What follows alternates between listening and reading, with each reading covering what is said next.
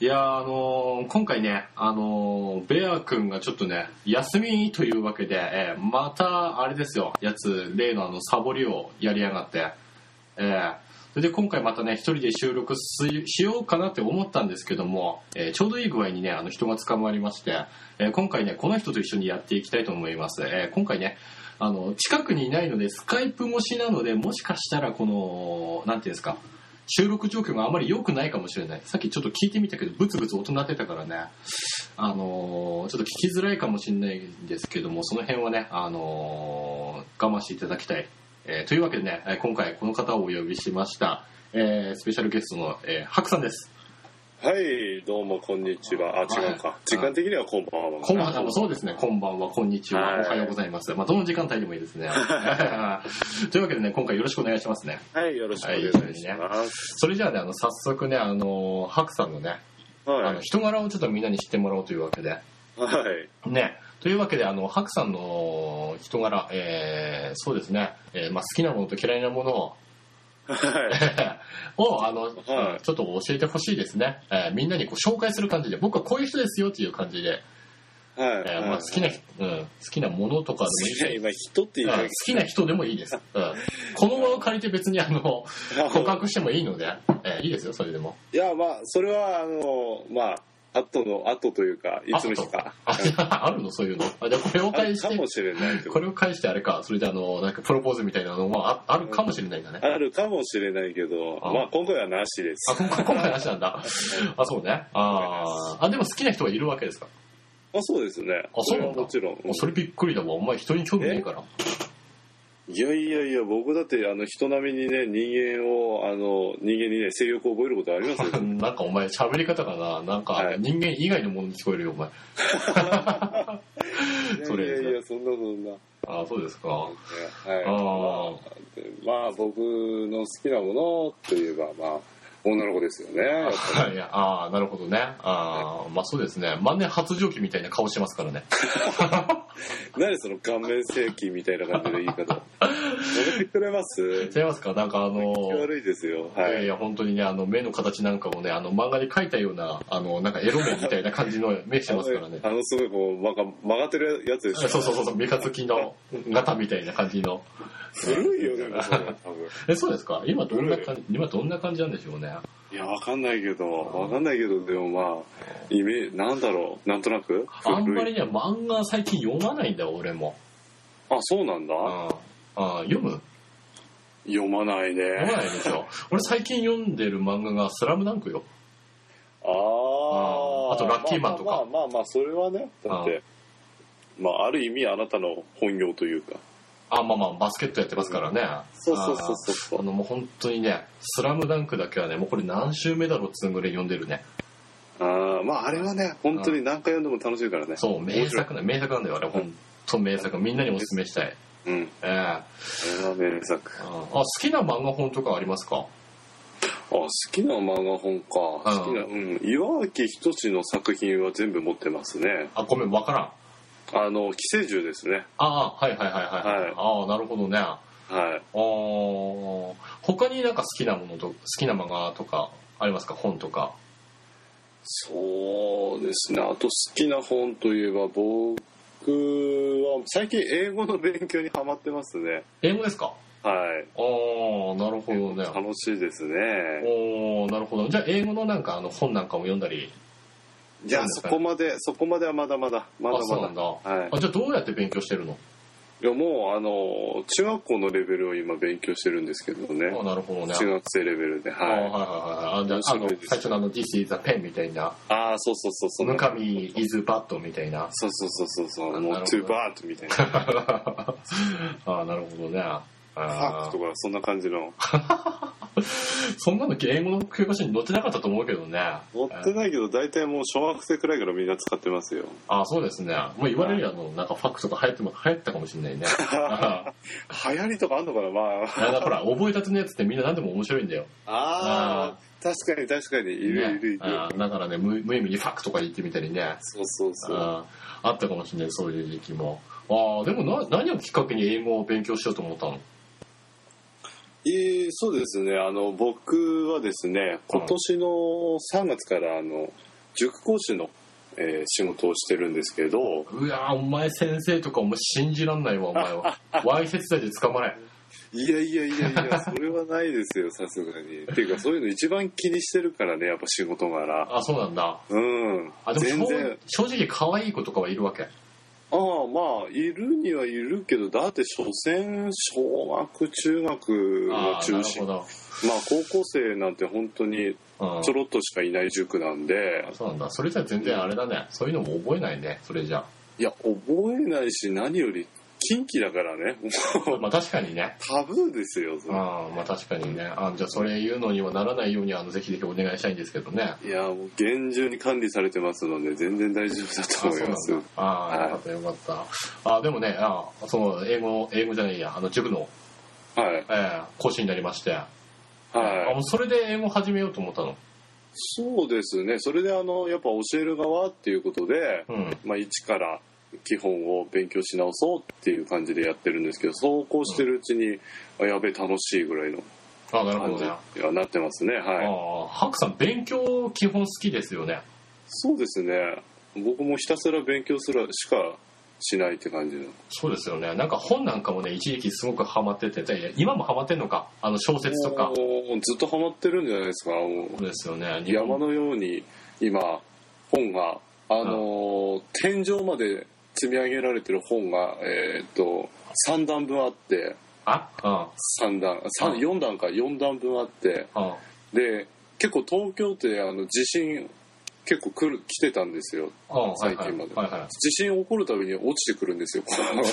本がお前バカだろでちょうど僕その下に布団敷いてるんでお前バカだお前あのは割とねあの痛い思いしてるっていうああーなるほどね勉強できるバカっているんですよねやっぱりねああここに極まりですね本当にねえーああなんだ本だったら、まあ、目に入れても痛くない的なあー角が顔に当たっても、まあ、痛いぐらいの感じですけおど前そのうち死ぬぞそれで生き埋めになって本当生き埋めにならないようになんとかなんとだかから考そのえ積み上げるのやめたらいいんじゃないのいやもう置く場所なくてそんなにあれなの買っちゃうのいや買っちゃってますねあーもうなんかもっと大きい本棚欲しいんですけどお金ないし、なるほどねとりあえず積んどくかぐらいの感じですね、なるほどね。えー、まあまあまあ、でも本が好きとね。うんそうですね。えーまあ俺もね、あの本なんかあの、ちょっとね、あの、聞いてみて、あの、やっぱ面白かったの東野健吾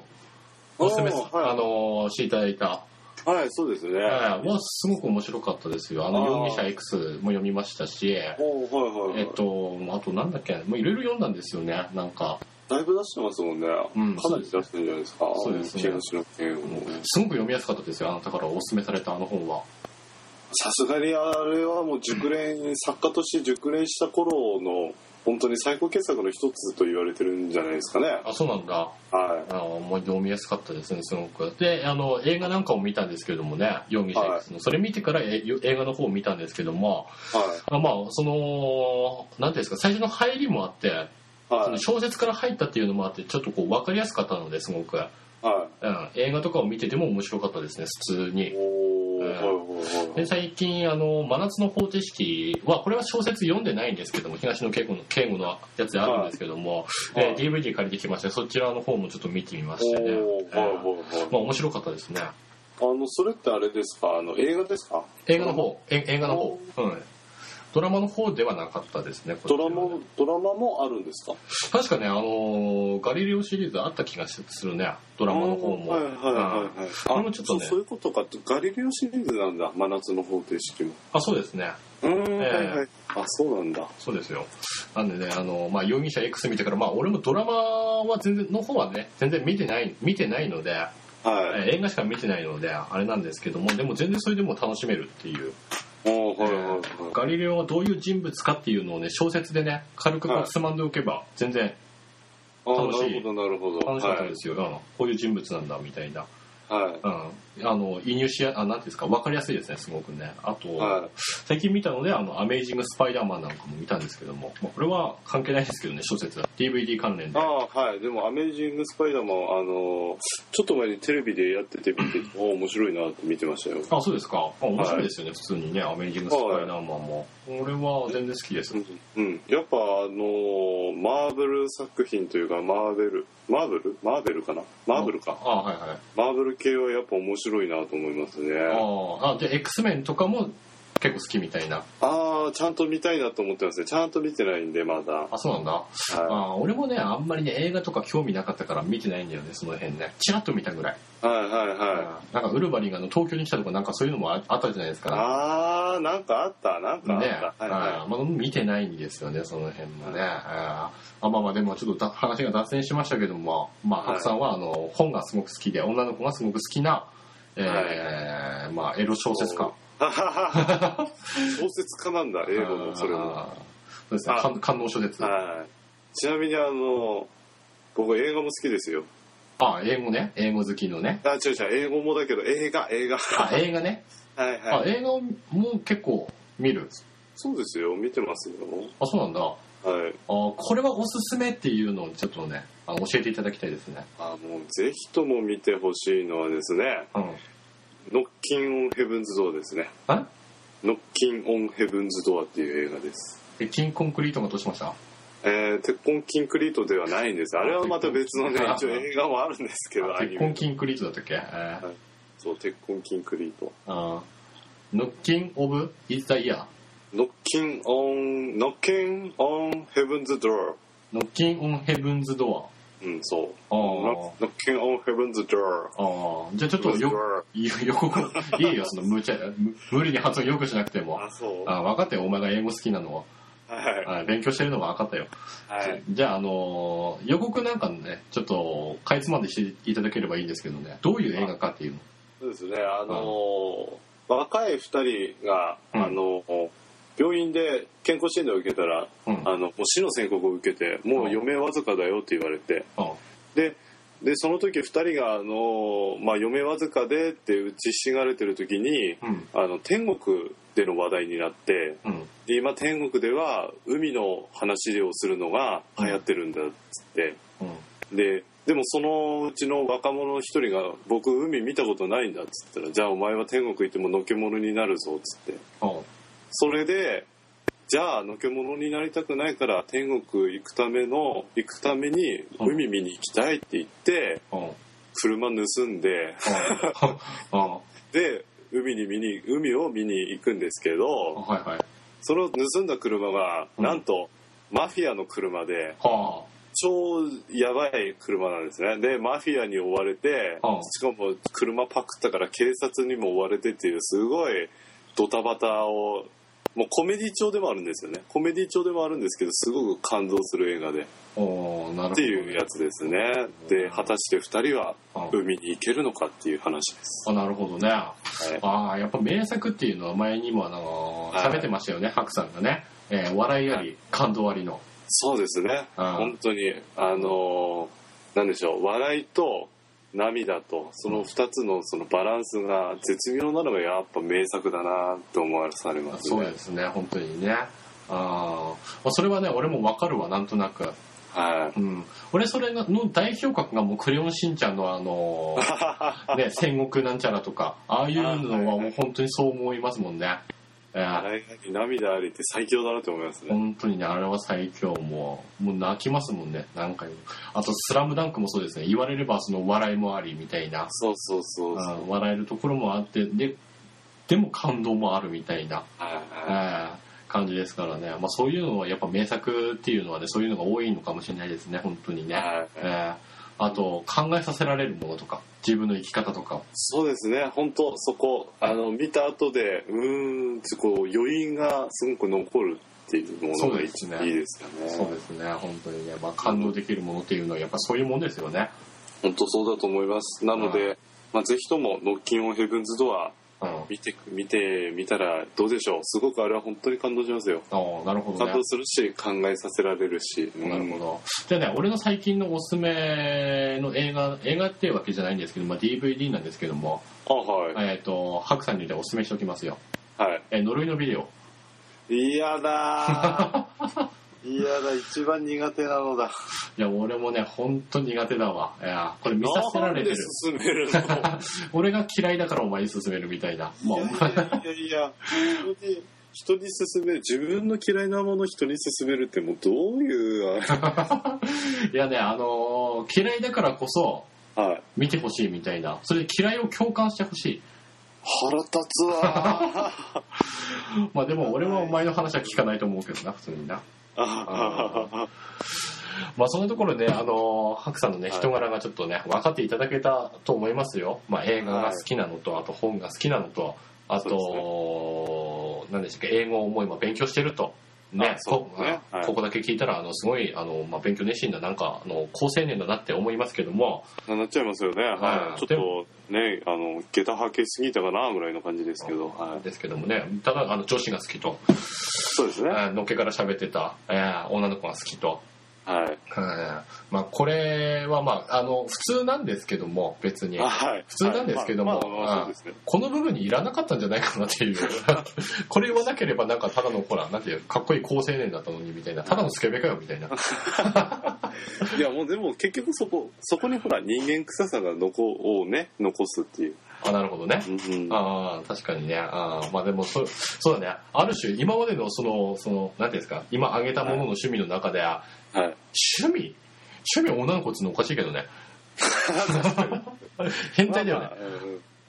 変態うんうんまあいいや変態で、うんでもまああのなんていうんですか人間臭さが一番残ってるのがその女の子っていう部分かもしれないねなんとなく、そうですうね、ん、なんかこどうこ自分では うんこれだけなんかあれだもんねなんか異彩を放ってますもんね、なんかおかしいみたいなうのがん、ちょっとおかしいんですよね、うんまあ、そんなこんなでねじゃあ今回はねこのハクさんとちょっとやっていきたいと思うのでね、えーはいそれでよろしくお願いします、はいよろしくお願いしますじゃあ行きましょう、えーはい個人的に気になることはい個人的に気になること復唱した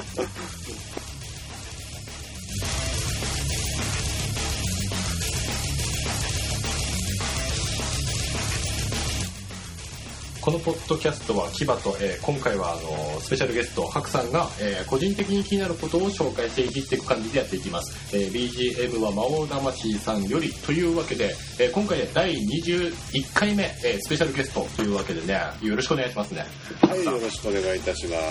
えねえ、いい、やまあ21っていう数字にちなんで何かあのありますか21歳の頃はこういうことやってましたとか21と言ったらまあ学生やってたんであそうですねはいえっ、と212くらいであ2で卒業か大学生はいだかそうら、ですねあはーじゃあその1個手前何やってたんですかね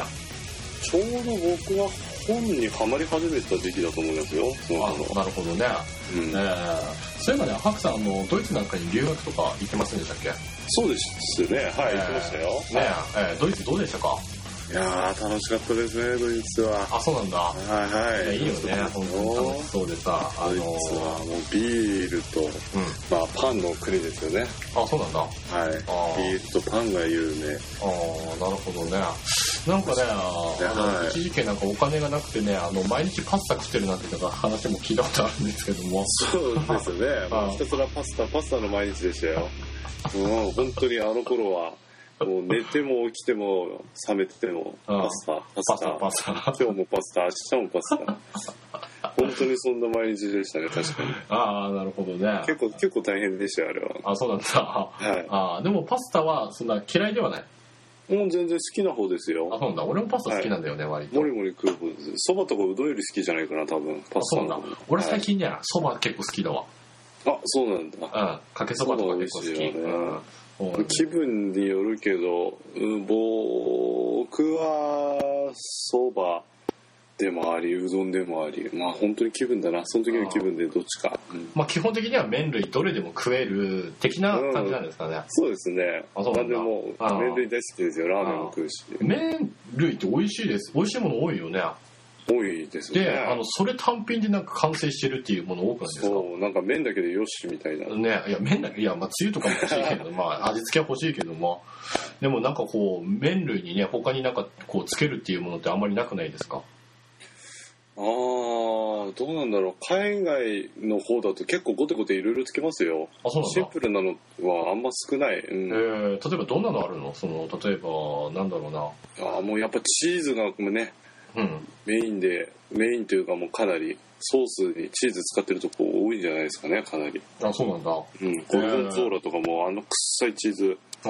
バリバリ使ってあそうなんだ臭いね臭 い臭いパスタやってるうんでも美味しい、あーあそうなんだうん、えーまだ俺ねあのやっぱ海外行ったことないからさあ一回ありますけどもはい韓国韓国ですねキムチキムチ、はいそうですね、韓国のキムチは酸っぱかったんですよね。 辛いんだね、酸っぱいんですよ、あれ。あれやっぱ発酵食品だからねそうなんそうなんですよ。だから日本人に合わせたやつじゃないんですよ。日本人に合わせたやつってあれちゃんと辛いじゃないですか。はあい、違うんですよ。韓国のやつあの酸っぱいんですよね。おおで、何一番びっくりしたかってね、あの空港降りた瞬間にね、マシンガン持ってる人がいた、あの警備員とかで。怖っね、怖いよね、その辺ね。そう言われると。いや、もう日本と違うからね、ここでいたずらしようもんな、いたずらね、なんかしようもんなら、こうバカバカって撃たれるんじゃないか、みたいな。でも確かにあのあれえっ、とオランダかオランダのアムステルダム行った時うん駅降りた瞬間もうテロでもあったのかっていうぐらい警備員の数がいてうん全員ライフル持ってるんですいや、ね怖っ怖いよ、それ。そう怖ってでもすっごい改札のとこで超にこやかにハローとか言うん ですよだかライフル持って。らそうハローじゃねえよとか思 ってハローって言えないよね、もうライフル持ってんだからさ、さ。そう男3人バックパッカーで来てたけど何でも話を聞くとうんあのなんでしょうあの何ですかライフル持ってる人たちなんでいるかっつうとうん。治安が悪いみたいなんですよねあ、そうなんだ。はいいやーいや、治安が悪いからライフル持つってことは銃撃戦ありきですよね、基本。そうですねあーいや、怖いですね、本当にね。 もうでまあ治安一歩本当に駅がなんか一番安全地帯らしくてバックパッカーみんな駅で寝床で寝てんすよそうなんだ。はいで面白かったのがうん。あのなんか広告かなんか本広告入れてる棚かな棚のすっごい狭いあ、はあのなんだろう学校のロッカーぐらいの細長い狭いところにいはい。うん。すっぽり入って寝てる人いて こいつ強えと思って人間ね寝る気なればどこでも寝れるからね本当逃げる底中から見ましたいやね本当にねまあそんな感じで、まあ、21に全然ちなんでなかったですねもう話脱線しまくってて、そうですね全然21と関係なかったですけどまあというわけでね、あのーこの辺でねあの配信日の告知なんかちょっとしていきたいので、はいえっ、とねこのポッドキャストは毎週火曜日と土曜日にアップしていきますちなみにあのーこれ今録音してる時点でもう土曜日過ぎてるんですけどね実はそうですよねあ今日曜日です日曜日午前1時ぐらいですそうですよねということで今日本来ならまあ昨日にあそうですアップしなきゃダやっメてでするはずのっていうああそうなんだアはップしなきゃダメなものをもう日曜日に撮ってるって時点でちょっとアウトなんですけどもあの寝るまでいはい土曜日ですこれがうーん俺ル俺ルールですもうこれ適用しないともう言い訳が立たないもう他ーにルはいああーそれそうですねねあまあまあでも遅れてしまったことはねちょっとお謝罪させていただきたいんですけれどもいろいろねこのスカイプとかをはい録音するのに準備がちょっとかかったんですよね、まあそうですねうんで、はいスカイプやってからもちょっともう今3時間ぐらい話してるんですかね計そうですね、もうかなりなんか話しますよね。ね、あんでやり方なんかもあのリハなんかもしてたんでねちょっと遅くなっちゃいましたけどもね、基本的にはこのポッドキャストは毎週火曜日と土曜日にアップしていきます、えーそれとリスナーの個人的に気になることも募集しています自分で思う個人的に気になることや番組の感想なんかがあれば気軽にメールくださいというわけです、えー受付メールアドレスは kibatobear.gmail.com、えーブログ内でも、えーメールアドレスを公開します、えーブログの URL は kibatomana.caesar.net でございます、えーはいそれと牙の個人的な話というブログとツイッターも始めましたのでよろしくお願いしますおーはいというわけでねここまで早口で来ましたはい。えーこれ本来はね、あの、ベア君がいつもやってるんですけどもね、おーはい。えーあの、ベア君がね、不在というわけで、私がちょっとやらせていただきましたね。あ、はい。はなんか僕の知らないところで、いつの間にかそんなところまで広がってたというか、あ の、大きくなってたんですね、これ。そうですね。はいえー知らなかった知らなかっえたーえーそうなんですよ。まあ一応ね、あの、告知しと、告知するにあたってね、ちょっと寂しいと嫌なんで、やっぱ告知がね。確かにね。えーなので、こういうのを加えることによって、ちょっとラジオっぽくなるじゃないですか。はいはいはい。ね。そういうので、ただ入れてみただけです。あ、なるほど、なるほど。え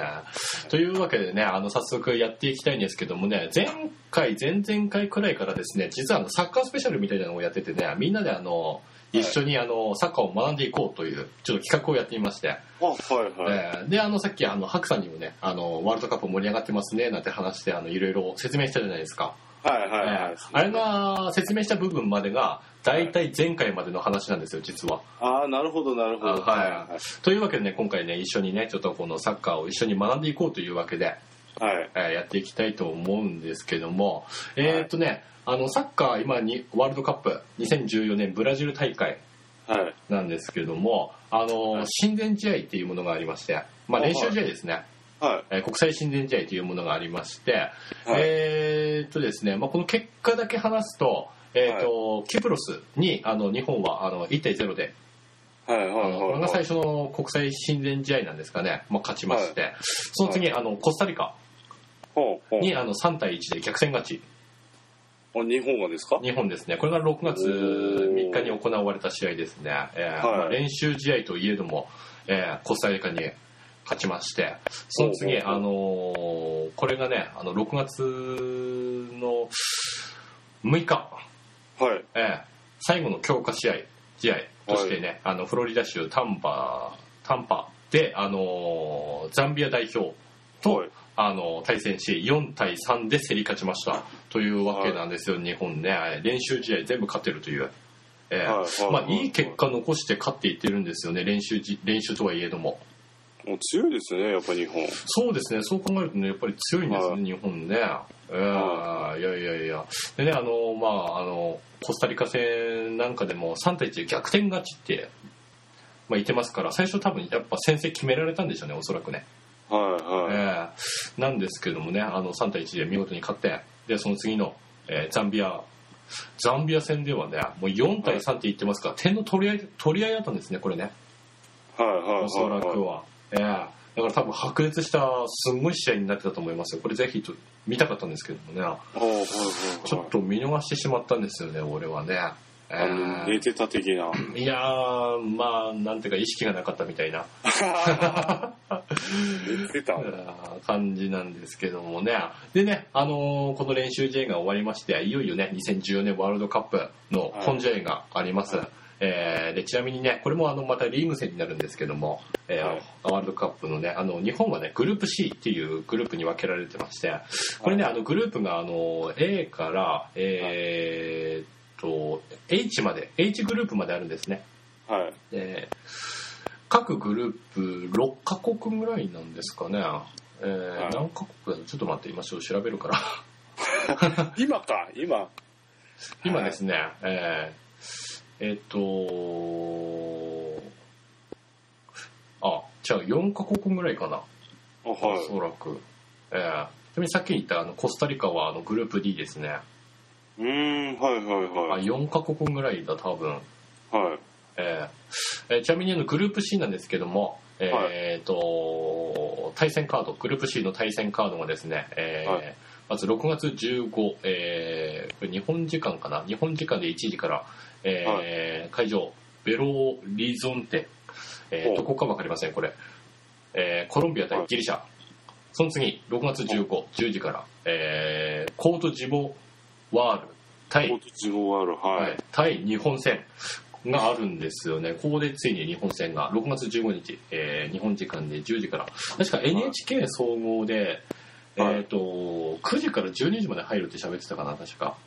ああ、はいはいはいはキい。ックオフが多分10時なのかな、だからそれって夜のってことですか朝です、朝か。はい、日曜日、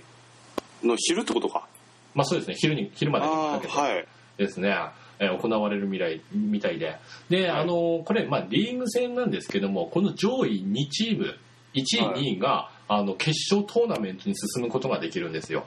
はいはいえーなのでこのリーグ戦に勝ち抜いてはいようやく決勝トーナメントまで行ける日本がですかねそうですね、まあ、各国ですね、えーあ各国はいはいその後あの6月20日、えー午前1時ですかね、えーはいコロンビア対コートジボワジボワール、その後6月20日 7, 7時から、えーはい日本対ギリシャ、えーはいは6い月25、5時、その後ごあの6月25日、えー5時から、えー日本対コロンビア、ああはいはいはいえーであの最後6月25あ同じ時刻ですね、ギリシャとコートジオジボワール戦があるということで、グループ C のねえー日程はこのようになってるんですけどもははいいそんなあわのけでギリシャも結構強いって聞いてたような気しますねそれあそうなんだ俺ね、はいまだこの対戦チームに関してはね全然わかんないんだだからあのコートジボジボワールとかもギリシャとかもあとコロンビアなんかも全然わからないんだよね俺も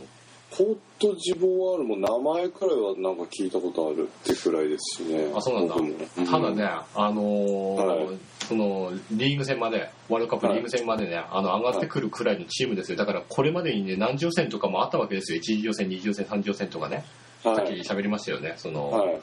何次あの予選がその地区地区のあの予選があって、はいはいはいはいそれを勝ち抜いてきたチームなんで、はいはいえー弱いわけがないんですよ、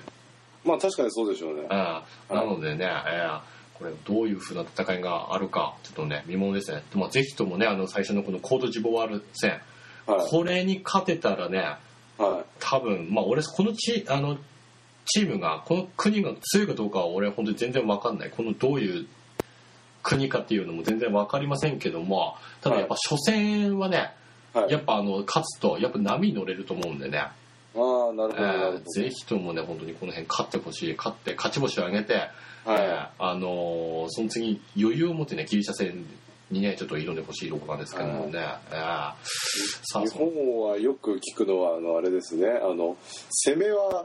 ん守りはいいんだけど攻めが弱いとはよく聞きますよねああそうなんですかえあじゃあ違う違うか間違えたあの波に乗ってる時はすごいいいんですけどうん相手の波になると途端に弱くなるっていううんあっーて聞くんですよよくサッカーの話だとあなるほどねあはいー日本人のそういう気質っていうものはあるかもしれなないんですねかはいわかりますよねあーなんとなく俺もちょっとあるねそういうバスケットとかでもやっぱそういう部分はあるんで、あそうなんですかうはん波に乗るとねすごくこういい調子でこうパスとか回ったりするんですけども、いはいあのーなんていうんですかダメだとこう歯車が狂ったようにはいはいこはういなんていうんですか噛み合わないチーム全体がなんとなくしっくりこないみたいなはいはいあるんでね、まあ、日本とかもねそういうのはあるんじゃないですかねやっぱりああなるほのどチームでねなるほどうんはい噛み合わない、まあ、チームなんでね人の個人プレーではないのでね、はいみんなのやっぱあの意思疎通っていうのが大事なんでね,、そうですね本当にそれですよねうん、ねなんでチームワークですよね、何そうです事ね、も。チームワークですね。というわけでね、あの今回ね、はいあのスポットを当てていきたいところが、あのこの、まあ、試合がの日程というのと、あと選手の方もね、はちょこちょこっとこう紹介していけたらなと思いまして、はい。えーちょっとね、あの日本代表の選手、軽く何人か、まあ、はい軽く何人かというよりフォワード、フォワード陣ですね、今回は。はいをちょっとあはの調べ調べてきたというか、えーちょっと紹介していきたいのでね、えーこういう人物がいるということでね、ではまず最初にあの最初にねあの本田圭佑い、あ、聞いたことあります。これは有名ですよ本田圭佑は本当に、はいあの俺でも知ってるみたいな、ああ、はい。えーあのね何でしたっけ、あのーあれアジア予選のあれなのかな試合なのかな見てたんですけどもとあの先輩とかとね見てたんですけども、はい。はい。あのフリーキックじゃね PK だ PK 戦になった時にねはあの本田がねい。はい。 PK やることになってんですやったんですけども全員が絶対真ん中蹴るって言ったんですよでで俺そ、の時全然分かんなかったんでああのなんあのあそうなのって見てたらね本当に真ん中蹴りましたねど真ん中には PK であのゴールキーパーを横飛びしてではい見事に決まったというその大事な場面のその PK であはのいど真ん中を蹴る度胸っていうのですごくなんかあの注目されてる選手なんですけどもねうーんはいはいはえーなんですけども、まあ、この本田圭佑、えー1986年6月13日生まれ、はいえーなんですよね俺より年下なんですねおうーん今何歳くらいなんですかね今だから27ですか現在でああ僕とお同じくらいですかね僕の1個上かなそうですね、うんえーで大阪出身の、えープロサッカー選手で今所属が、あのーセあのイタリアのうんリーグで、えーとおーセリセリエ A あ AC ミラはいンはい所属セリエアースねはいはいはいの AC ミラン所属、えーポジションはミッドフィルダー、えーフォワーはいはドいってなってるんですけどもね、えー本田圭佑選手はですね、まあ、そのど真ん中に蹴る度胸っていうのでねすごくあのいろいろ取り上げられてるんですけどこの AC ミランに、ね、完全移籍が正式発表された時もすごくあの話題になったんですよ。おおはいはいはいはいであのフォワードけあの登録であの背番号ね希望したのがあの10番だったんですけども10番ってねエースストライカーの番号なんですよおお確かはこれちょっと俺にわかだから定かじゃないけどもいは10番ってねもうだからすごく意味のあるあの背番号なんです いね、うんはいはいはいはいでもねこれを自分で希望してみたいなでしかもそれにに決まったんですよね10番にすごいですねそうなんですよ。というね、あの、まあ、いろいろね、あのなことを本当にやってくれる日本人選手というわけで、はいえーまあね、今後のね、あの、期待もね、あの、すごく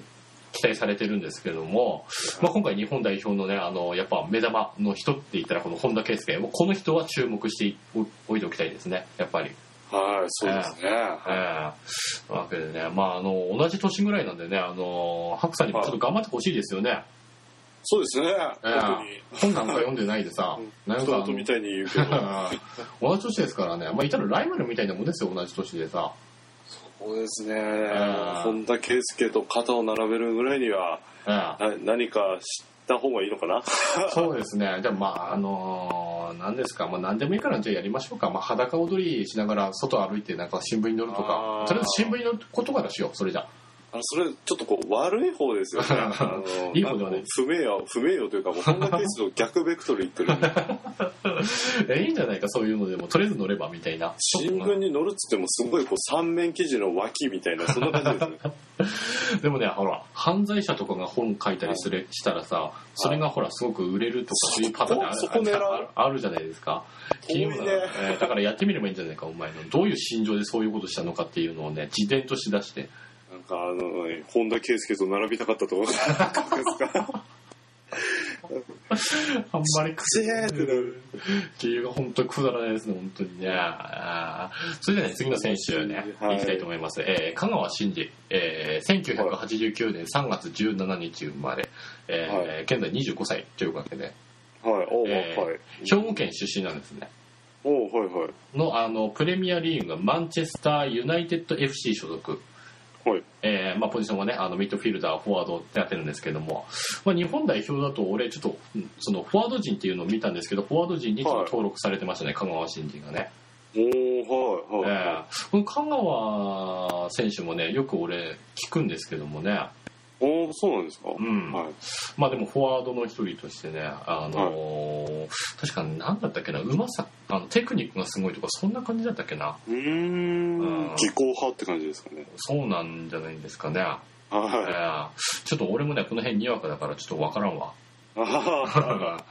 なんですけどもね、えーえー香川選手、えーまあ、選手としての特徴ああなんか書いてますね、えー、と卓越したテクニックと優れたフィニッシュスキルを備えたセカンドストライカ おー、えーー、類いまれな攻撃攻撃センスを持ちボールコントロール、えーこれ敏捷性というんですかね敏捷性はいはいオはフ・いザ・ボールの動きに優れドリブル、シュート、パス全ての能力が高くスピードに乗りながらプレスプレーすることができるえーというわけなんですよねだからもうスキルが半端ないみたいなセカンドストライカーって言ってるからねあはいの、はいはい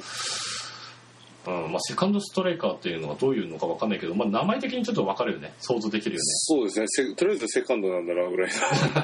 えさそこか、えはいまあ、ストライカーっていうのがねやっぱ、まあうん俺の中ではあのこうあ点取り屋みたいなはい感じなんあだあよねはいはいはいはい点取り2番手の点取りって感じなんですうんよあまあ、ねそうですねちょうんちょっとバランス配役も備えたなんでしょうね攻撃陣って感じなんですかねそうですね。で、その他にも、あの、ポジ、ポジショニングに長け、ボールの受け方がうまく、相手のディフェンスとのラインとの中間の隙間で受けながらパスを受け、素早く反転する能力も相まって、すぐ前を向くことができるというわけでね。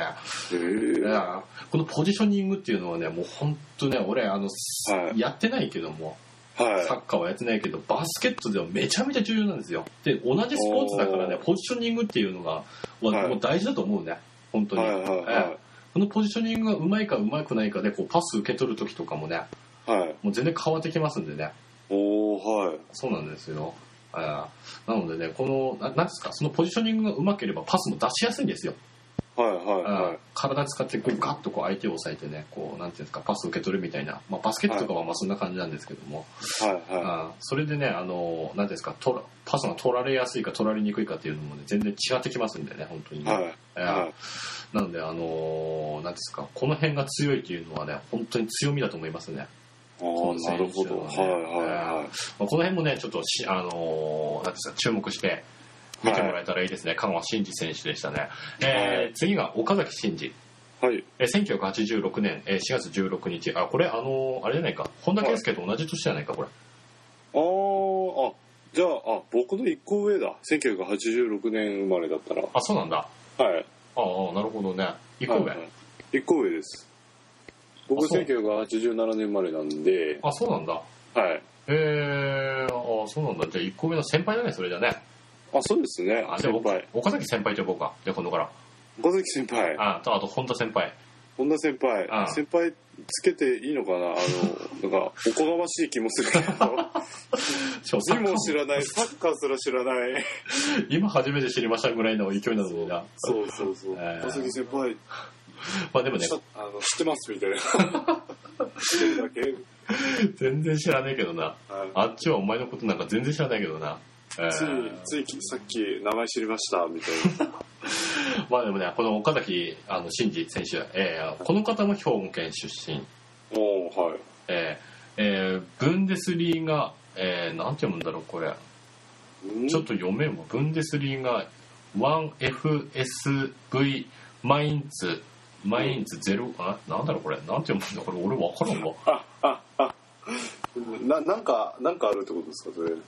そうですね、あのドイツ、ラインラント、えー、はプいパルツ州、マインツに、あープあーマインツですねはいはい、ええ僕が行ってたところの近くですよそれあそうですか、はい、にプファルツですねはいの、あの本拠地を置くサッカークラブチームだそうです。えっ、となんかドイツ行った時ちょっと聞いたことあるかもなんか近くに日本人のサッカー選手ドイツのチームに入ってるよみたいな話をおお、そうなんだ。はい聞いたことありあ結構前だから違うかもしれないけどまあ、どうなんですかね。まあ、あのドイツにおける、えーサッカー、えーはいブンデスリーガはいはいはは、あのドイツのプロサッカーリーグであると。いはいえーえー、1部、2部、それぞれ18クラブ、えー、3部、20クラブの合計56クラブが所属しているらしいですね。まあ、あのプロリーグですね。おーはいたら、えーブンデスリーガっていうのがね、はええそこの、あのーなんていうんですか、この、1FSV マインツ05みたいな、 もう05がなぜかあの日本語になっちゃってるんですけども、い 読み方わからんわ、俺、これ本当に、に所属しているという。だからドイはいドイツに席を置いてる、席を置いてるっていうか、所属してるんですね、この方ね。岡崎選手も。うーんはいね今までこれ全員選手した、あ全員挙げた人、全員あれじゃないか、海外じゃないか、これ。そうですねやっぱ海外が本場というか強いですかねそうですね。えーまあ、この人なんですけども、はいえーっとですね、えプレイスタイルなんですけども、はいえーっと、オフザボールの動きで勝負し、えーはいワンタッチでゴールを決めるタイプのストライカー。ほ一瞬で、えーディフェンスラインの裏に抜け出してのシュートも得意としダイビングヘッドなど泥臭くゴールを狙うプレーも厭わないというわけでね、おーえーはい結構感動を張ってね、うはいはあのープレーするみたいな、いうんうんうん感じだ感じなんですね、えーちなみにさっきからあのオフ・ザ・ボールってちょっとちょこちょこ出てるんですけども、はあのこのオフ・ザ・ボールっていうのがね主にサッカーで、えープレイヤーがボールを持っていないかボールに密接に関与していない局面を指して使われる、ほうほうほう。まあ、要はあの全然そのボール持ってないフリーの状態ですね、はいはあの状態のことをい。あのほうほそうそうボールを持ってない状態ですねフリーの状態ではありません、ううんえー、とオフ・ザ・ボールオフ・ザ・ボールっていうのはそのボールを持ってない時の状態の動きはないんではいね、だからあのパス受け取る側ですよね言ったらね、そうですね。はいはい。まあ、感じなんですよねああでも、このオフ・ザ・ボールのテールの,、の時の動きっていうのはねやっぱなあのすごく重要なんですよそこで足を止めちゃえばはい。やっぱあのパスも受けられません受けられませんし当たり受け前らにれませ んね。当たり前にねそこに突っ立ってるだけだとねあの、はカットされちゃうんだよねまあそうですよねう。んいかにねそのボール持ってない時にはい。あの動いてでいいポジションで、あのボールをもらってシュートを打つかっていうのはねやっぱりストライカーとしてあの重要なあれだと思いますねお要素だと思いますね、まあ、これまたバスケットに関連づけちゃうんですけどバスケでは本当に大切大切ですからねボール持ってない時の動きの方が大切なぐらいの時もありますからねああ、はいはいはいはい。なんでね、ええもうこういうのも強いのもね、すごくいい選手だと思いますね、ええ運動量が豊富で、前線から激しいチェイシングなど、ええ守備能力も高く、フォワードの他にウイングトップ下およびササイドハーフもこなすはいらしいですね、ええまあ、運動量が豊富っていうことでね、はいはこれはね、やっぱ動ける人っていうのは、何のスポーツでもやっぱ強いですよ。い。うーん。それそうですよね。スポーツですから。まあ、スポーツですからね。ええはいじゃあ次行きましょうか。ええはい清武宏はい。えー大分県出身、えー1989年11月12日、えープロサッカーリーグか、えー、とブンデスリーガさっき出ましたねはい。の 1FC、えーニュルンベルク所所属、ああ、ニュルンベルクのドイツですね。うん、あそうなんだ、はい。ののあ所属ならしいですね、えはい。ーでこの人の、えープレースタイルなんですけどもはい。乗ってないのであは割愛させていただきます、はは はい。はい、まあねああのの、それでお任せしますって言って。まあ見てはい見れ見て覚えろみたいなそれが一番手っ取り早いですね。まあ、確かにね、えーでもね名前をやっぱりこう覚えてあこの選手はこういう選手だみたいなのを覚えておくっていうだけでも全然違いますんでね、えはーじゃあ次、えー大迫勇也、えー1990年5月18日、い。はい。えーもう現20現在24歳というわけでね、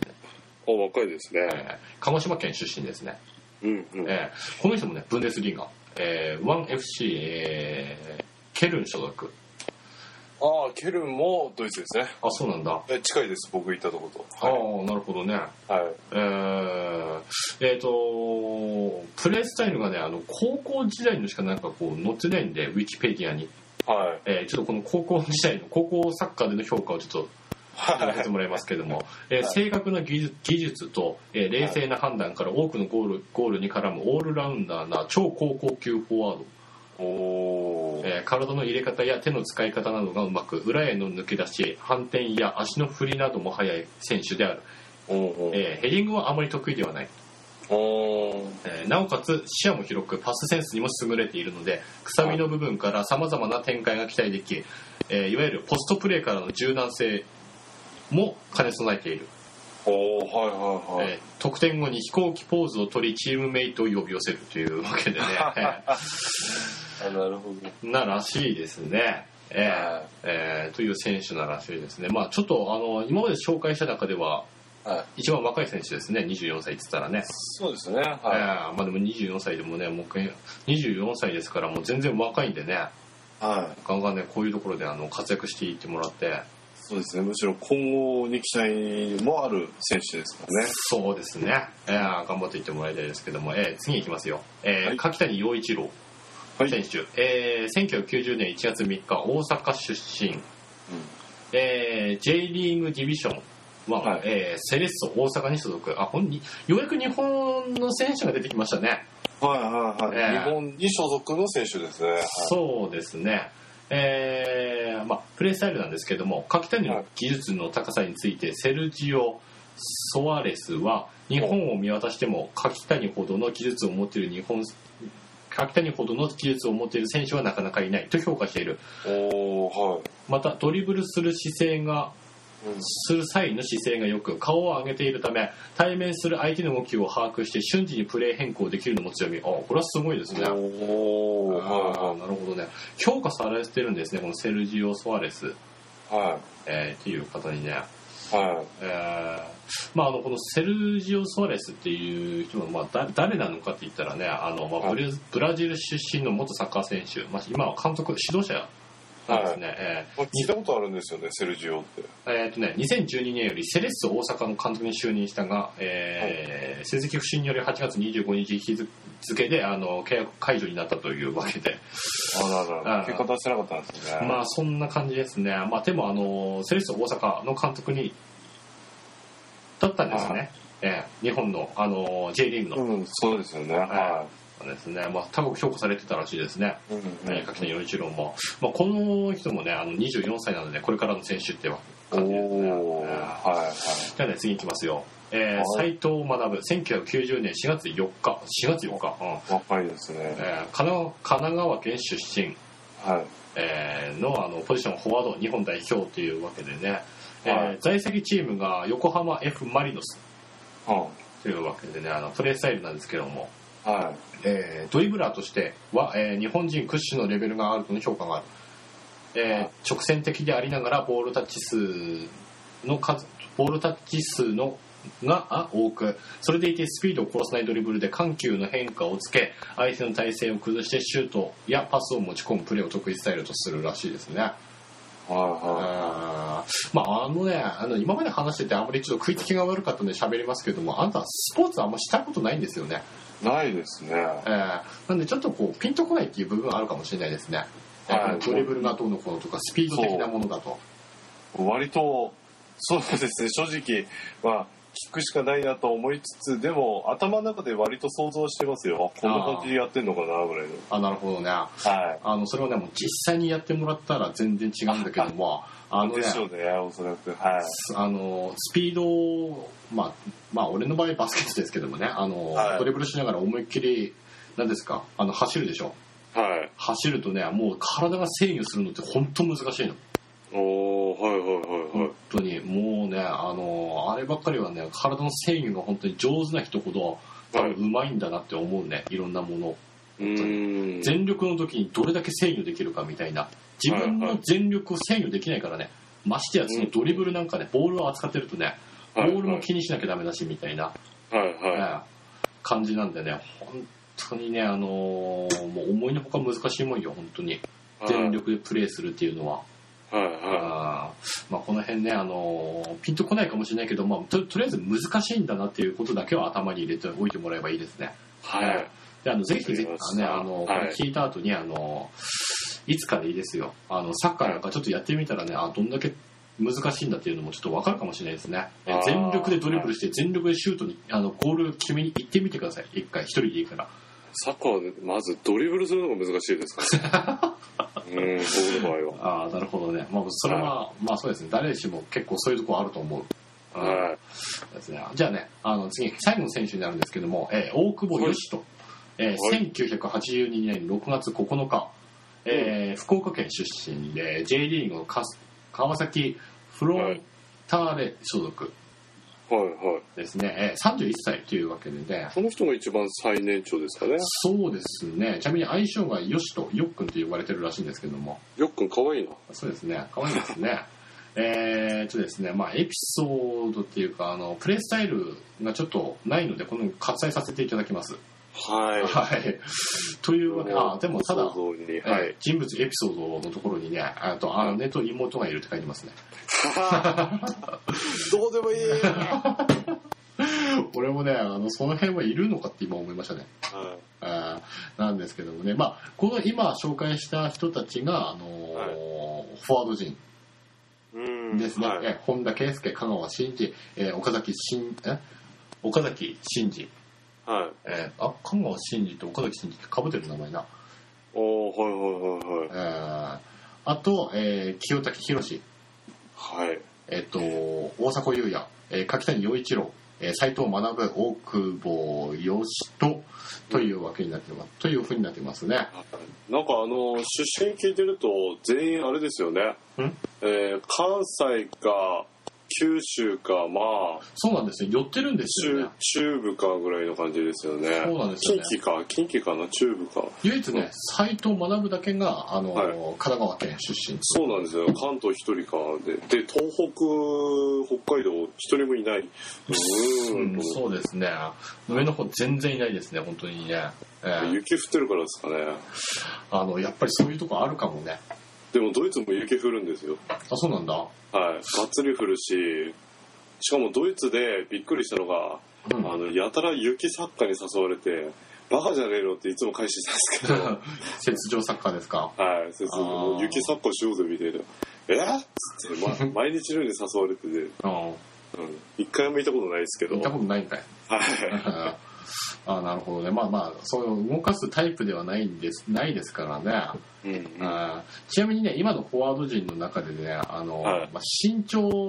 長なんですけどもやっぱどのスポーツにおいても身長やっぱあの高い高かったりした方が有利なんですよ、はい、はい、でね、あの一番ね高かったのが、はい。えーま、並んでるんですけどあの本田圭佑、おー。えー、182センチああ、それでも182くらいなんですね。で、うんは同じ身長であの大迫勇也い、が182センチはい。なんですねで一番ちっちゃいあの人で、えーっと169センチああ、はい、はい、はい。そうちっちゃいんですよねやっぱり、はい、で体小さいとやっぱ競り負けちゃうんですよねから、うん結構体ぶつかるんではい、はい、はい。ね、あの激しいスポーツなんでねこの辺もね直接体がぶつかり合うスポーツなんでね、ま足の幅とかもありますよね。やっぱあ、そういうのもありますね、うんまあ、でも大体あのね170平均して175ぐらいって思えばいいですかね日本人の身うんフォワード人の身長は、はい、はい、はい、あはんまり大きい方ではないい。はい、は感じですね、い。ですよね。ええまあ、あの身長平均日本人のあの平均身長みたいな、ああ、はい、はい、はい、はい。ええ感じですね特にあのこの香川真司うん。選手、はい。なんですけども172センチなんですけども体重が63キロ、はい。うん、ちょっとねあの体重も軽いんじゃないかなって若干思うんですけどもね、おーはいはいはい。うん俺ね175センチあるんですけども俺割とそのヒョロヒョロなんですけど俺もはい。最近ちょっと太ってきたっつったからさ俺ちょっと体重わかんないんですけども172センチで63ですかっつったら大体俺の体型をイメージしてくれればいいんじゃないですかねああ、なるほど、なるほど。うんまあ、これはあのリスナーの人にはちょっと分かりにくいんですけどもそんなに太ってはない、そうですね。若若干痩せてるぐらいの、はい、はい、はい。そう、そうですね。えーそうですよちなみに斎藤学選手なんですけど1 6 9センチで、えーはい68キロありますね、ああ、結構がっちりしてる感じそうですね、が。うんえーこの3センチ身長が違うのに体重がね5キロぐらい違うっていうのはね体つきがどんどのぐらい違うかっていうのちょっと分かると思いますねはいはいえーはい。なんでね、この辺ちょっと、やっぱりね、フォワード陣、ね、やっぱりこう点取り、点取るわけですから、おもろに、まあ、どの場面でももろに絡むんですけども、はいあの、なんていうんですか、やっぱディフェンスとこうガーって絡んでね、あの、競り合いになった場合とか、はいはい。ね、やっぱあ、の、フィジカルの強さ、体の強さっていうのがね、うん重要になってくるんでね、はいえーこの辺がね、ちょっとあの、心配なところなんですけども、はまあでもあのーね、いはい。有名な、まあ、日本代表に選ばれるくらいだからそれそれなりのねそれなりでねあのものすごい、ね、やっぱテクニック持ってると思うんでね、えはい。ーその辺もねあの身長なんかも見見ながら外人選手がどのぐらい大きいかというのもねちょっと見ながら見てみるのもちょっと面白いかもしれないですね。うん、そうですね。はというわけでね、まあ、こんなもんですね今回のサッカーは。い。あ、ああの日本の日本選手のまあ大体表あの紹介って感じなんですかね。そうですね日本人選手のあの、えーフォワードの紹介でしたね今回はね。なるほどなるほどフはいォワードのはいあんまり詳しくは説明できませんでしたけども、まあ、ちょっとね、はい名前を覚えるくらいで最初はいいんじゃないかって思いますね。俺もそんな感じなんです。そうですねはいはいはえまあ、本田選手してれば基本いいんじゃないかって。い。まあでも本田圭佑っていうのはあの確かに僕も聞いたことあります。うん、それだけ有名なんでね。あと、香川はいとか。照之。てあ違う、新次。違う。と、岡崎新次なんかもね、あの、結構聞く名前なんでね。俺もね、ちょっと、サッカー入りたてなのでね、えーその辺があのちょっと覚えにくいみたいな全員の選手やっぱり覚えるっていうのは無理なんでね、はいえー一人一人ねちょっと有名な有名どころだけでもいいです本当に覚えていってね、もらえればと思うんですけども、まあ、これ毎回最後に喋ってるんですけども、あはの結局ねあのサッカーはねあの、はまあ、今説明しましたけども別に覚えなくてもいいです正直今喋っ たこと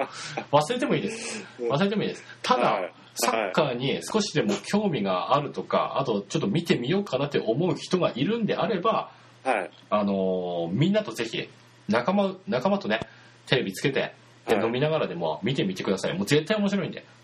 そうですね、ええやっぱあの何でしょうみんなと見るっていうのが一番楽しいそうですねえかなと思いますねやる方も楽しいでしょうけどえうんもちろんはい、そうですね。やる方も面白いですけども、やっぱ見に行くのも面白いと思いますし、ええはいあの全然あなんていうんですか見る気ない興味ないっていう人もね仲間と見たらね結構あ面白いじゃんっていうパターンも全然あると思うんでね。はい、ええ はいあの手使っちゃダメだってそれだけ覚えてもらえれば、そうですね、ええ本当ほんとそこだけ、ええそこだけ覚えてもらえればもう本当にねあの意外に白熱するんでね。ええはいこれだけをねあのちょっとね頭に入れといてもらってあの見てもらえたらすんごい楽しいもんだと思うんでぜひぜひね見てもらいたいと思いますねそれじゃあね、あのーちょっと長くなっちゃいましたけどもじゃあこれからね、いあのーいつものね、えー個人的に気になることをちょっとやっていきたいと思いますよニュースの方はいえーというわけでねあの今回の記事はですね、あのー第20回の時にちょっとやったんやったっていうかやってないという か厳密にはやったんだけどその収録自体がおじゃんになってしまってはいえーっとなんかもうデータが消えちゃったんですよかいつまんでいったら。ああ、ええかいつまんでってことつまりってことですね、ええそうですね、ええなのであのーねもう一回再度ね、あのーはいまあ、これペア君とやったんであれなんですけど今回はねハクさんということでね新しいなんかこうなんか取り入れられるかもしれないのでこの記事やっていきたいと思いますねあ、はいえーアニメ好きでも結婚できる、えーオタク男子の婚活必勝法というわけでね男の方ですか男ですね、ああはい、えーこれのねあの相談にねあのぜひぜひあのハクさんに乗ってもらいたいというわけでね相談ってえーこれね記事なんで、はいえーあの一応これに対しての答えもあるんですけども一番先にね、あの相談者の人がいるんで、その相談者の人の悩みを聞いてで、はいあのハクさんのちょっと意見を聞いてからね、あのー答えの方をちょっと読,、はい読み上げていきたいと思うんで、えはいーというわけでね早速その相談者の人の、えー記事やっていきたいんですけど、えー相談者、はいえー30代男性ということです、はいえーいいいですか30代まあもうすごくあのピンポイントで相当つくんですけどまあどうぞはい、えー僕はかなりオタクだと思い ます。アニメが好きで、はい同人誌、即売会などのイベントにも行くくらいです。はい一生やめられないかも、と、はいじゃあ一生やめられないと分かっているので、同じ趣味で一途な女性と交際したいと思います。はいしかし、はいなかなかうまくいきません。はいそろそろ結婚を考えてますが、僕みたいなタイプと一緒になってくれる女性を見つけるのは困難な気がしますオタクに恋愛や結婚は不向き不向きなのかと不安になりますはい趣味な趣味仲間は生涯独身宣言をする人もいますはいでも僕は家庭を持ちたいですおお一体どうすればいいのでしょうか、というわけでね、あの、この悩みをね、ちょっとあの、白さんなりにね、はいあの、意見ちょっと聞いてみれ、聞いてみたいなと思いまして。あはええぜひぜひこのね、あの、どう思ったか、白さんのね。いはいまずそうですねあのまあオタク趣味ありながらでもその、まあ、結婚をして家庭持ちたいという志を持つというのはそこは評価したいなと思いますね素直になんでお前上から、上から目線な のそ評論家評論家おういうも前ん。じゃないですかそういうもんじゃないですかまあだってこう相談を仕掛けられるって言ったら俺上でしょみたいな確かにね。でも、俺これはね、あの意、識がね意識がねまたねそれわかる。でも、これ勝手に俺らが相談を受けてるからね。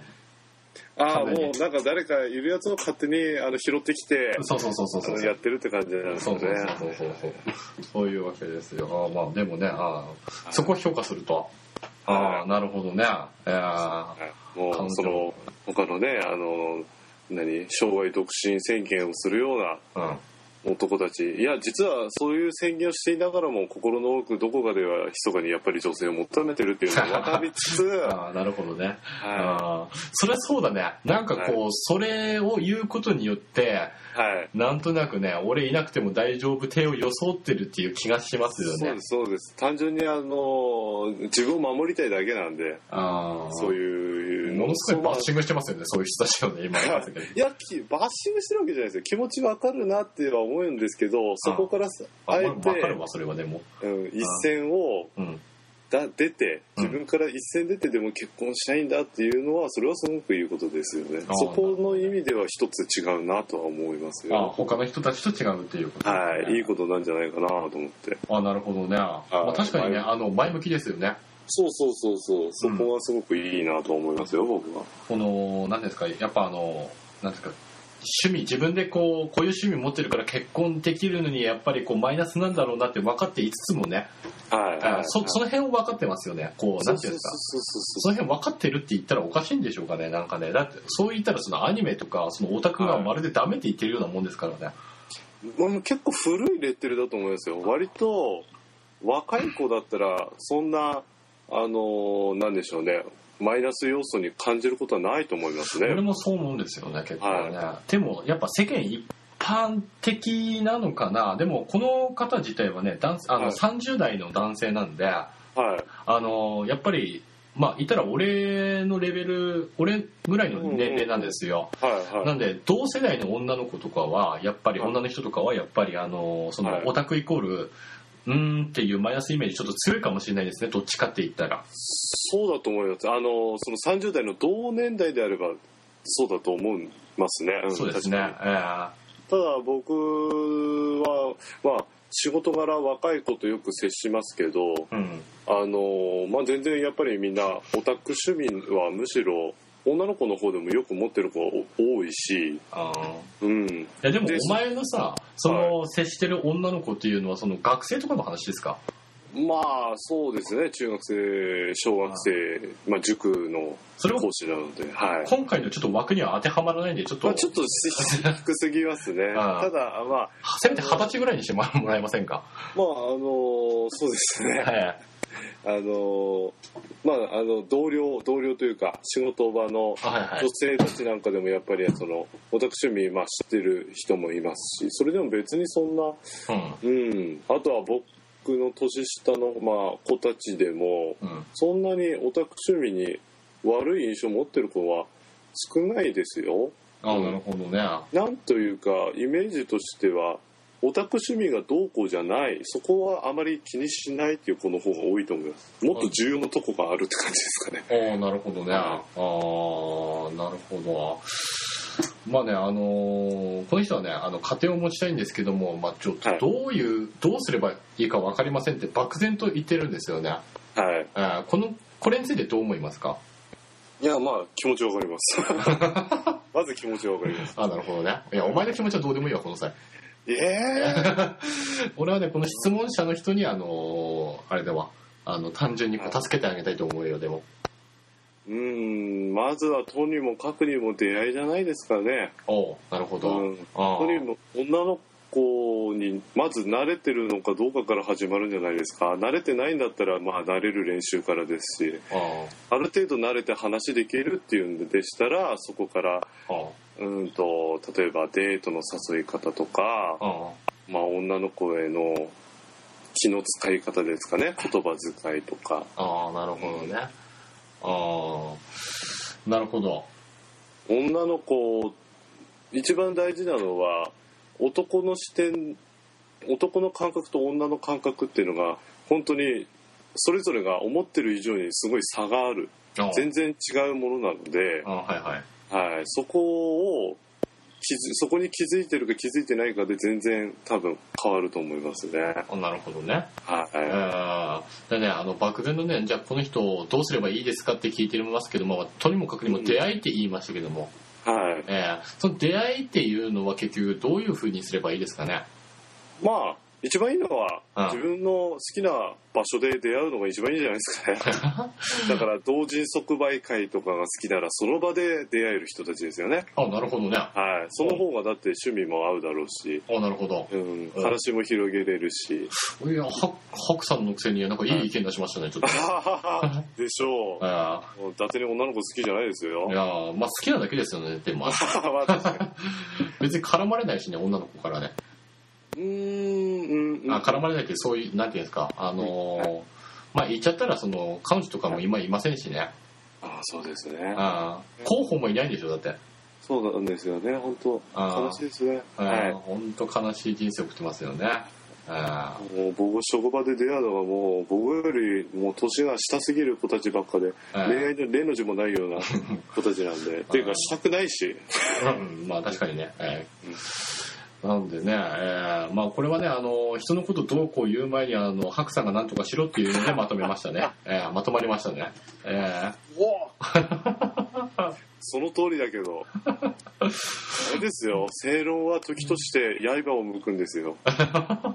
俺はもう傷つけたくてしょうがないからなうわー佐渡えですーこれでもどっちかっつったらね俺 M だよ聞いてないわ俺どっちかっつったら M すっごいどうで もいい情報でしたありがとうございます自分ででもどう思いますか自分のこと S か M か僕はド S ですね S? はいお前 S なの S ですよお前 S じゃないだろあの M を装ったド S です ここに羊の皮をかぶって狼がいるよみたいな感じですね本あ当に思うなあそうなんだそれじゃああの彼女とかにもなんかそういうその S, さ S 発言しちゃうわけなんですねそれじゃねあそういうわけじゃないんですよ別に彼女とかにはそういうのを求めるわけじゃないんですけどあーでも彼女とかにではど,、どういう会話しますそれじゃあ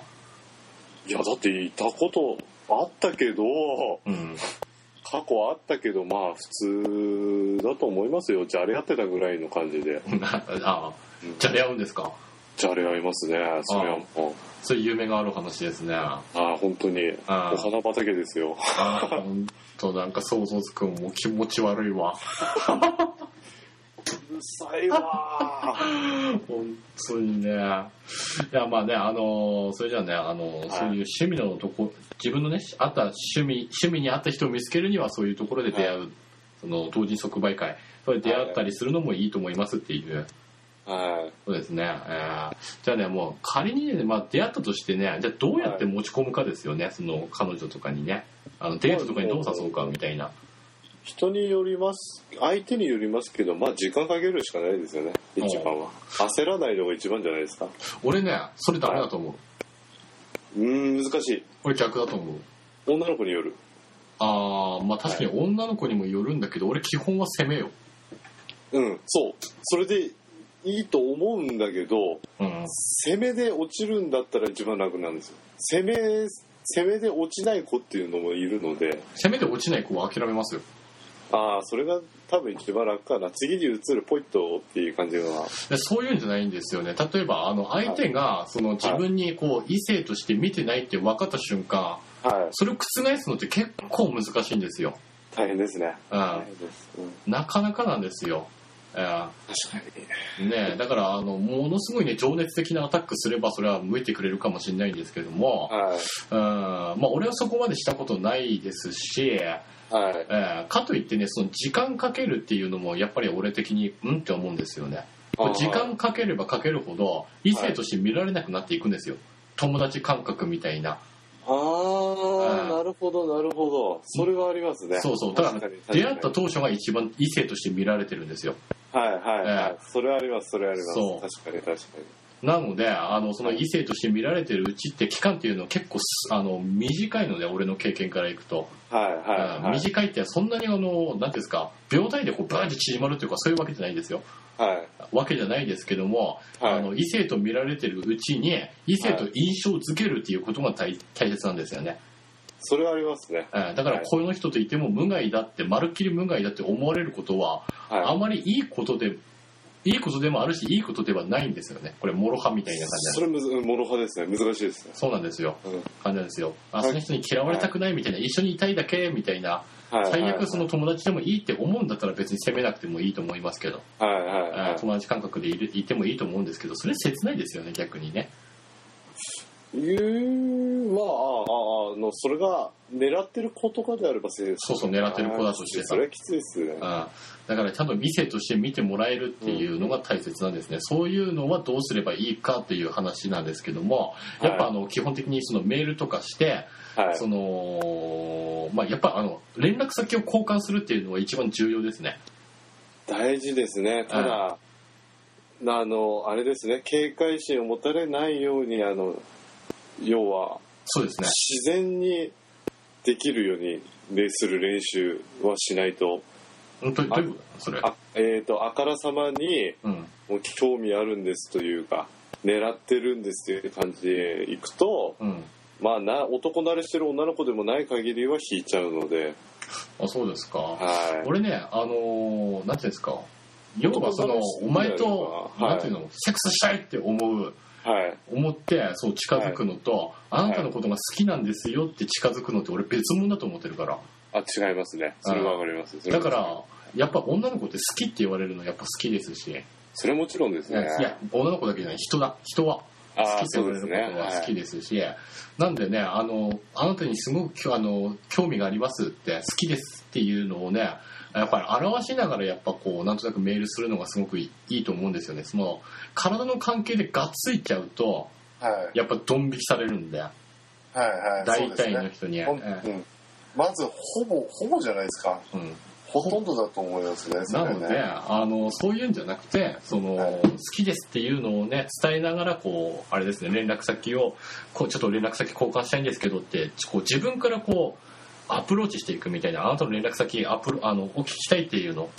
はえー自分から喋るやっぱり自分から喋ることによって相手に伝わるんですよ相手から待ってると来ないですから、い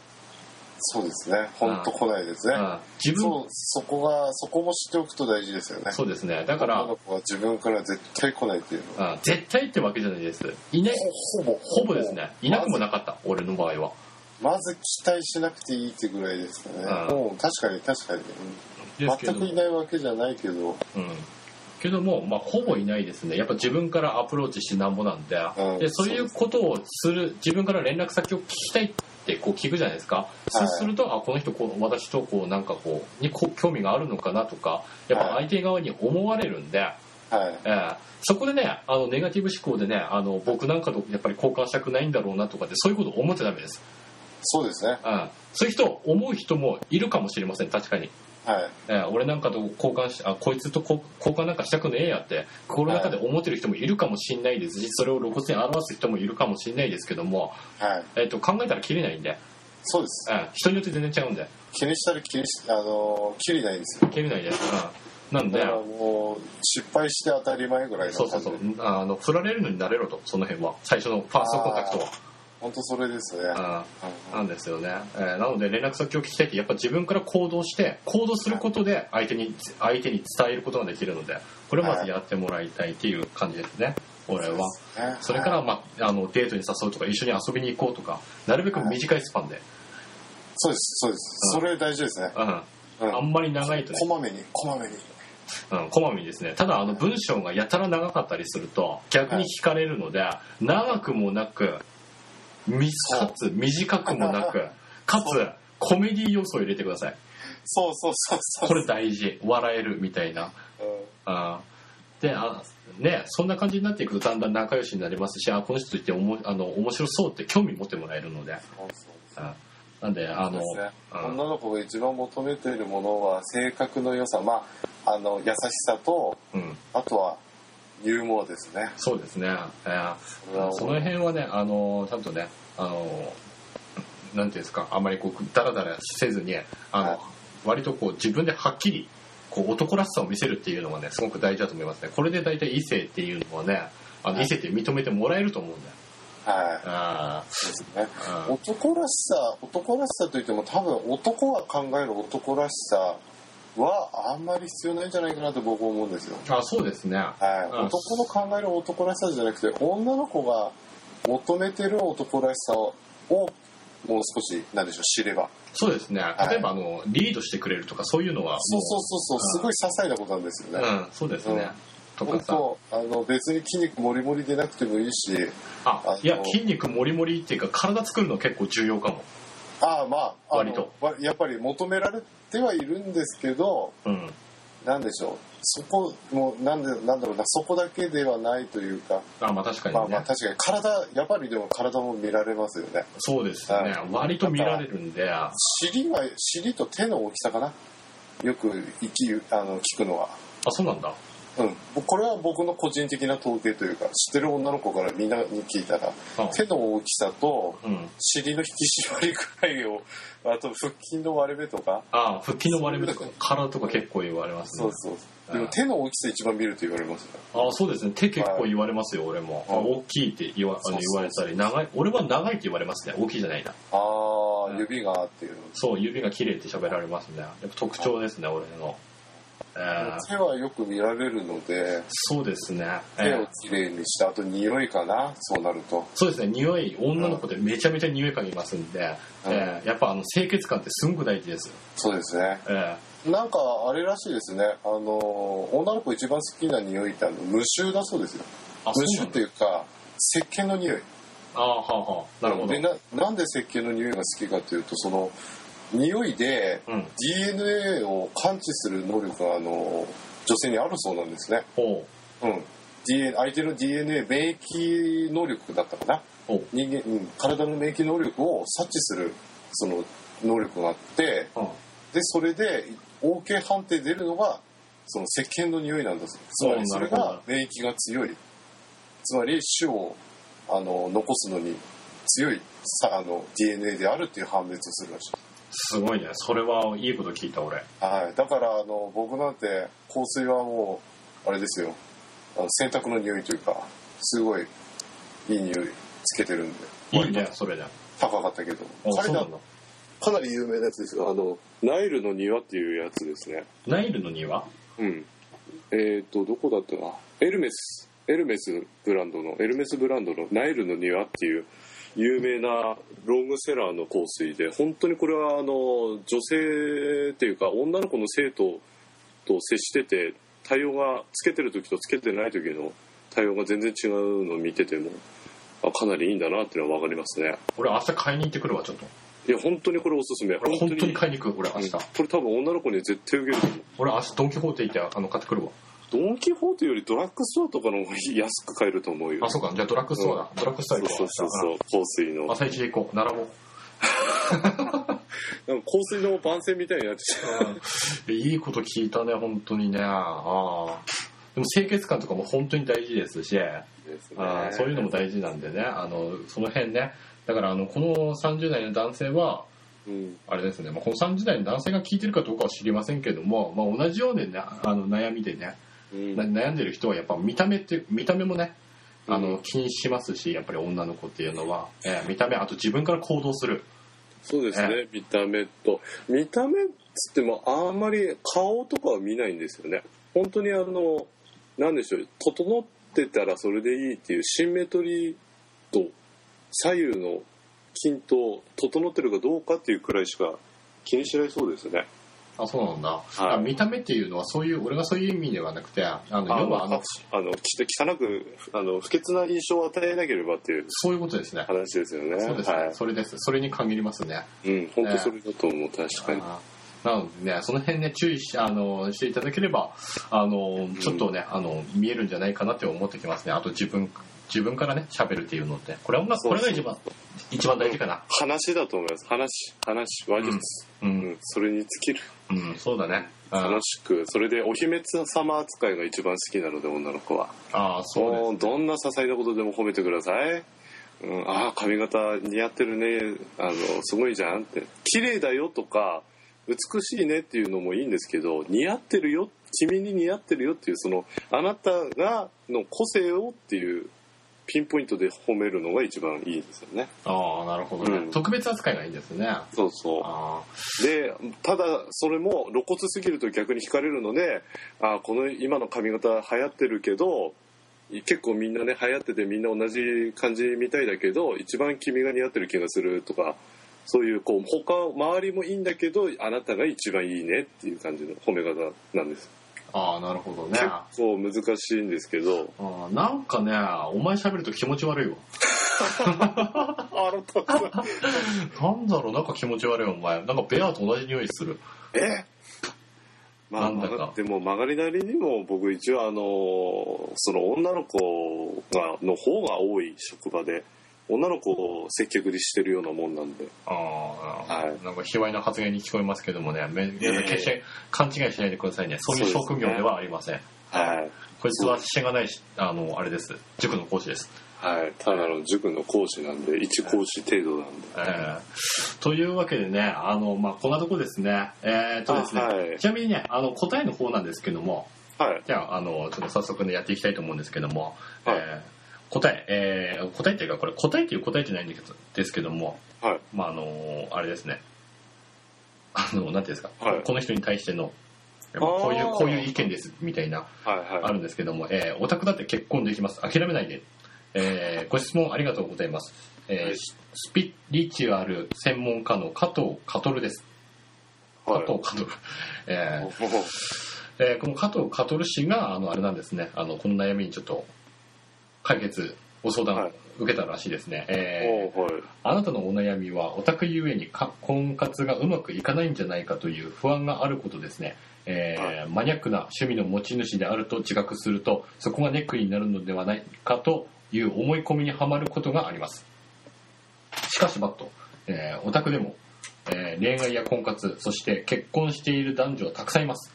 あなたの心配はやや見当違いであると申しましょうはいではなぜあなたの婚活がうまくいかないのか再考してみる価値がありそうですというわけで、えー女性に対する偏見をなくそう、えーこだわりが失敗を生むうんあなたの質問文を拝読しますと少々女性に偏見があるのかなと思ってしまいましたそうですね同じ趣味で一途な女性と交際したいと思いましたの一文ですが、うんえーそうそこちょっと僕も気になりましたね今時のアニメファンの女性は普通に恋愛経験のある人が多数派ですうんだからこそ男性に対する審査眼もシビアです、うんえーオタクの女性は恋愛に奥手だという幻想は80年代で終わりましたうんまた同じ趣味にこだわっているような印象もお見受お見受けしますがオタクもディープになるとこだわりが強くなってしまい同じアニメファンでも好きなカップリングの違いや些細な好みの差で大変不仲になることもありがちな一見あ現象ー確かに確かに、えーそのあたりが交際で困難になってしまうことがあるのかなと思いました、えー他人との違いを認識しよう好み好みの違いは苦にならない、えーうんオタク趣味を持っている男性は多いですが、えーその妻が必ずしもオタクであるとは限りません夫婦で違う趣味を認め合うという思いやりがある場合もあります趣味が合えば気が合うと思い思い込んでしまうのは恋愛初心者が陥りがちな考えですうん他人本の当その通りですね多様性を認めることもあなたの人間性を高める上で必要な経験ですようんもちろん同じ趣味で結ばれ結ばれる人たちもいますしかしあるアニメファンの夫婦はあ主婦は、えー夫と私の好みの好みの間には温度差があるそこをすり合わせていくのも夫婦生活を維持するのに必要な努力と語りましたうん趣味が同じでも違っていてもうまくいくとか失敗するなどという確実性はあありませんうん愛を維持するのはただ一つあなたが大人の態度で女性に接することですうんえーカップルの歩む道は平坦ではありません、えーいかがでしたか、えー世の中には1000組のカップルがいれば1000組1000通りの愛の形があるのですうんそれはお互いにお愛や思いやりの気持ちを築き上げるもの誰しも誰しも試行錯誤です、うんでも築き上げられた愛の世界は永遠に手放せない2人の王国ですあなたが良き道を選べますようにと私は祈りますよというわけで、はえーこの人の意見でちなみにあの俺第20回目その幻の回なんですけども、いはえー、と消しちゃったやつねいはあの本当にこいこの人の文章を読んでないの にこの人と同じこと言ってたんですよ俺いええあそうなんだまあどいやドンピシャに記事読んでるみたいな感じだったんですよ俺がね読んでてだってもうままんまこの通りだなとしか言いようがないですね、うん本当にまさにねそのあの、うなんんていうんですか俺はこのキャラクターが好きなんだけどあっちんはこのキャラクターが好きとかそういうパターンもよくあるわけですよみたいな感じでねベア君にその力説してた力してたんですよね、はい、はい、話の内容がねであの、同じアニメファンである必要はないしっていうのも喋りましたしはいあの趣味があってもなんていうんですかそのくどあのくどくなっていけばあの、はい結局なんていうんですかはやっいぱこうこれは好きだけどこれは嫌いとかそういうのも全然ずれずれることもあるみたいな、はいそんな感じなのもね全然喋っててねもうほとんどこの人の意見喋ってたんですよ俺はね、はあーなんでねあの、まあ、ほとんど同じ意見だったっていうのが俺のパターンだったんですけども、えーまああのハクさんはねまた違う視点で見てくれましたねいそうですね、えまあほぼほとんどでも結局のとこ言いたい言いたいっていうか結論はその書かれたことを今おっしゃったことと同じ全くあそうですかはいあ結局のとこそうですよねーまあそれはねこれはあのでも気持ち的な問題なんですけどもどうすればいいですかっていった具体的な内容をちょっと今回話し合ってみた見た気が気がするんですよねあーはいはい、ええ確かにですねあだのから概念まあ総論的な感じ総括的な感じでさっきのは締めたって感じだったのでそうですねその回答者の方ですねそうですね、えーはまあそうですね俺もそう思いますし、えーやっぱりこういう考え方っていうのを前提にやっぱあの考えていかなきゃダメなんです、うん俺らのそうそうそうですね本当前提ですよねはい前提で考えていかなきゃダメなんででで俺たちのやつはもうちょっとこう具体的に話したみたいなどうすればいいかっていうのをね、そうですねははいリアルリアルにちょっとねあのうん具体的に話した感じなんでねあのこの辺でもし聞いてる人がいてもし同じようない悩みの人がいればね、はいあのーなんていうんですか参考にしていただければ、いはいえー幸いですよね、はいえーあの僕思うんですけどあはいはいこっちの方をメインにしちゃった方がいいんじゃないですか えななんですかそのこういう恋愛系のネタをもっとど真ん中に持ってきた方がいいんじゃないですかね、あああのーそれねあの本来はそうなんですけどもあはい今あの日本でさあのあれでしょワールドカップありありますよね、はいはいええワールドカップがあるので今は回そのワール、なんていうんですかその本田圭佑とかのはい選手の紹介をしていってちょっとこう一緒に勉強していこうっていうコーナーなので、ね、ちょっとね、はいもう設けたのでこれはねあ のめあのなんていうんですかなるほわど言ったらワールドカップが終わるかもしくはこの勉強が終わる終わって行くとこまで行くか、どっちかになら、到達しないと多分終わらないですねこれはね。もうチキンレースですね。 えーもうそんな感じですよ、本当に。どっちが先に転ぶかみたい な、ブレーキ踏むかみたいな感じなんですけども、えーまあ、本来はね、こちらの方がメインなので、あ、そうなんですえー今回、あのー今時期的にね、そのさワールドカップが盛り上がってるっていうことで、あ、それに乗ってっていう感じだったんですそうですね、あーなるほこどういう感じになってるんですよね。まあ、その辺はね、えーちょっとご了承願いたいですね。あ、了解いたしました。えーね、いつもね扱ってるニュースはね別にあの他の聞いてもらえば分かるんですけども、恋愛系というだけっていうわけではないのでねなんでこあんなもかういろいろ、は い。なぜこの楽屋裏的なことを今ここで話さなければダメなんだってちょっと思いましたけれど もあ、これダメなんですか ?NG? NG ではないですこれも入れますよちゃんとマジですかあただこれ別に今ここで話す必要はないだろうって思っただけで、 いや、なんかもしいたら、このリスナーさんの方々に、あの、代弁してあげようかなぐらいな。うん、 なるほどね、えーそれじゃあねリスナーのそのねあの代弁者たるお前に喋ってあげますけども、はえー今スペシャル企画ということでね、えーはいえーそれだけですあえーあ、それだけでやってます。えー了解しました。えーその辺はね、えーご了承ください。というわけでね、えー今回はね、こんなもんですかね。はい。えーというわけで今回、えーありがとうございますね、ハクさんね。いやいやいや、こちらこそ。えー大変助かりましたよ。本当にね、一人でやった回もあるんですけども、本当に一人で喋ってると虚しいのなので。えーそうですよね。はあーそうなんでね、いや、本当に助かりましたね。えー今回ね、あのー最後にあのその恋愛相談のやつ受けましたけども、い。あ受けましたやつが、あの、喋りましたけどもね、これをね、あの、自分自身に照らし合わせてね、あの、ちょっと、はい彼女を探してみたらどうですか、あん た。本当ですね。一緒に喋ってる場合じゃねえよ、お前。本当に本当。それそれ。なんでね、あの、自分自身を見つめ出すいい機会だと思うんでね。はい。えーというわけでね、あの、今回はこの辺で、えーお別れしたいと思います。はい。えーお相手はキバと、えー、白で、えーお送りしました。はい。はい、お送りいたしました。はバイバーイい、さよなら。